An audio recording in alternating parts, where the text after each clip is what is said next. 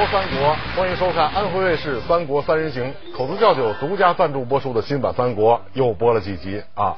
那么正好这几集播呢是徐庶进曹营，歇后语是一言不发，咱们都说熟了哈。那么这个徐庶刚刚归了刘备，大显才华，结果曹操把他母亲也抓去了以后，他被迫离开刘备去了曹营。呃，观众看完这一段啊，心潮澎湃。留下很多语言啊，咱们看一看。有一位观众说，曹操挖地三尺都能把徐庶他妈，好像是骂人似的，是他母亲找出来。看来人肉搜索是曹操发明的，徐庶应该跟他拼了。现在人的理解啊。还有一位观众说，徐庶不走，诸葛亮没有机会。哎，这是一个观点啊。还有一位说，哎，特简单，重复一句话。还我徐庶，还我徐庶，还我徐庶。这个徐庶是什么人？咱们披露披露啊！为什么曹操那么喜欢他？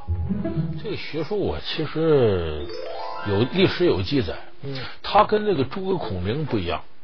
诸葛亮呢，亮躬耕龙母，号为梁甫吟。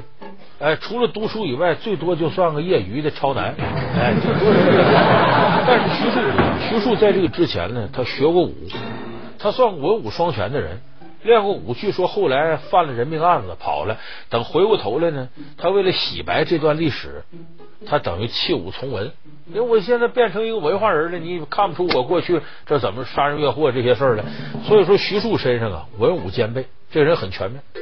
这么一个人，呃，他跟诸葛亮比起来，你们俩觉得谁更厉害啊？那肯定是诸葛亮。何以见得？哎，你看。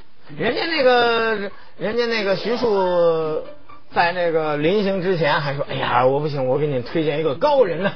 这高人呢，便是诸葛孔明啊，南阳诸葛亮，对不对？人家说，然后那个诸葛亮呢也说：哎呀，徐庶那个人，嗯。”做一个这个周军太守就行了，像我这自比管仲乐毅之才，就是他正和自正都是自己厉害。这诸葛亮啊，有点这个吹牛不上水劲儿。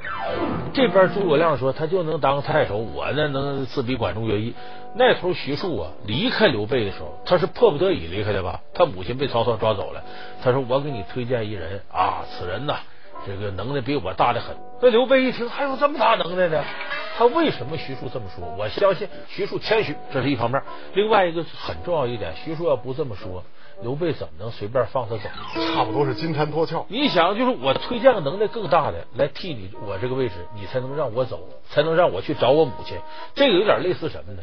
这个男女谈恋爱的，如果这女的跟这男的说：“你真坏，你真坏。”他俩就成了。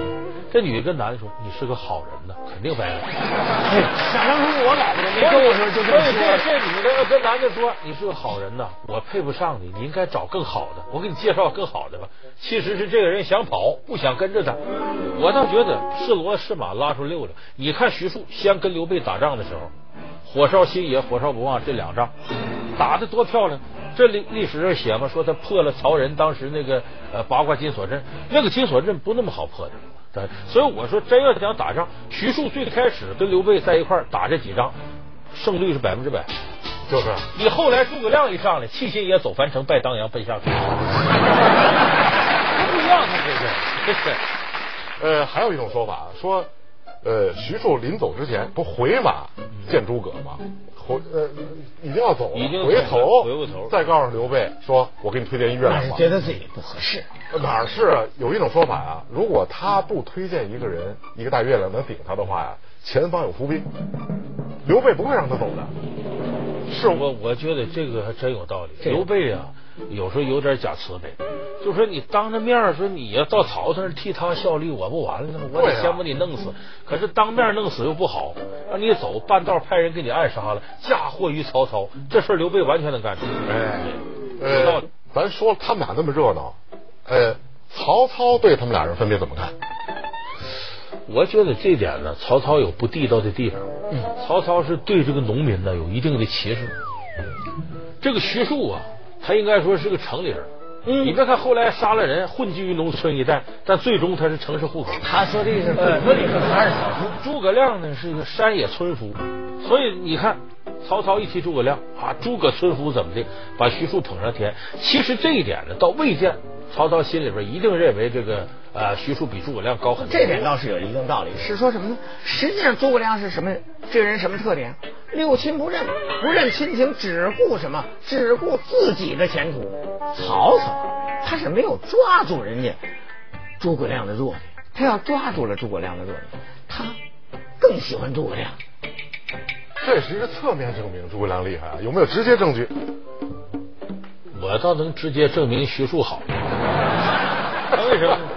你想想，这个刘备这一块啊，军粮各方面也不很充足。搁现在话说，就是金融危机之后啊，各公司都裁员，编制都不够用。如果徐庶要是跟了刘备的话，你看看这好处多大！徐庶武功高吧，能给刘备当保镖，还能给刘备出主意。这再去江东取孙尚香的时候，赵云还用犯那么大的急，还诸葛亮三个锦囊，工艺品多贵呀，这省下来，该出主意都给他出了，那就更不能用了。干两件事，这个这种人就更不能用了。你看这个吕布也一个人能干好几件事，也是保镖吗？而且咱们记录那是账簿管账的吧？你看又是会计，还有当保镖，还又是干儿子、干儿一子，对不对？结果怎么样？那宰宰干爹不一样，吕布是看上了自个儿干爹的这个侍女啊，那起码是这个徐庶并没看上甘夫人、糜夫人。咱都这么说啊，其实有一句话，如果是单挑的情况下，我认为肯定是徐庶比诸葛亮厉害。你想，少年时候人家为了朋友的利益啊，把朋友的仇人给杀了。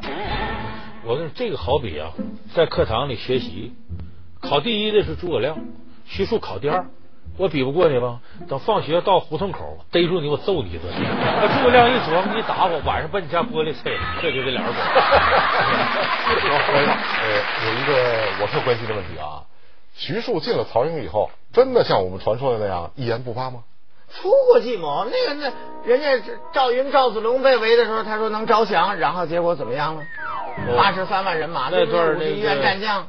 相声里头有段关口就说这个，说这个赵子龙长坂坡前杀个七进七出，说砍倒大肚两杆，夺槊三条，马踏陷坑，堪堪废命。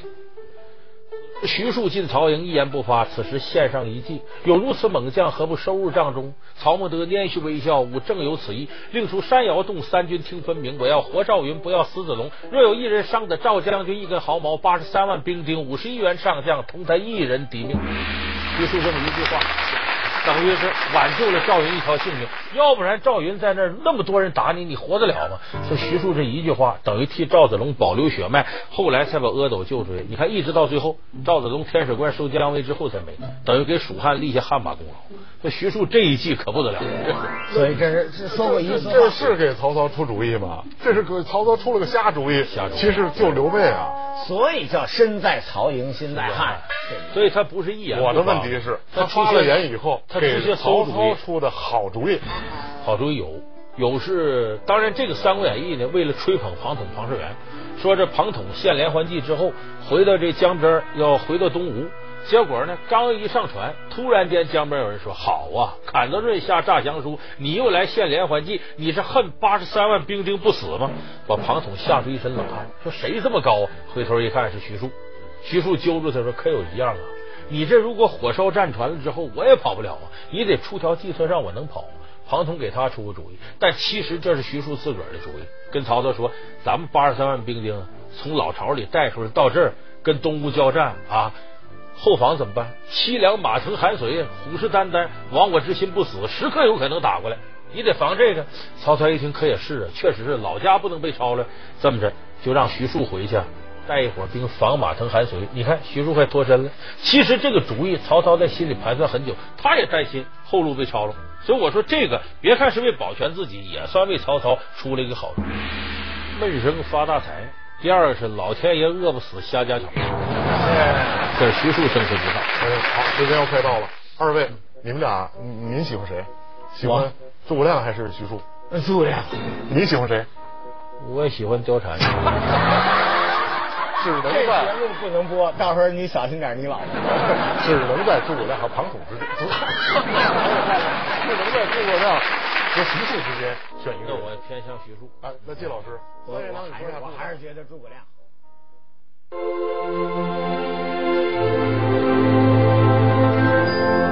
您选择的是安徽卫视。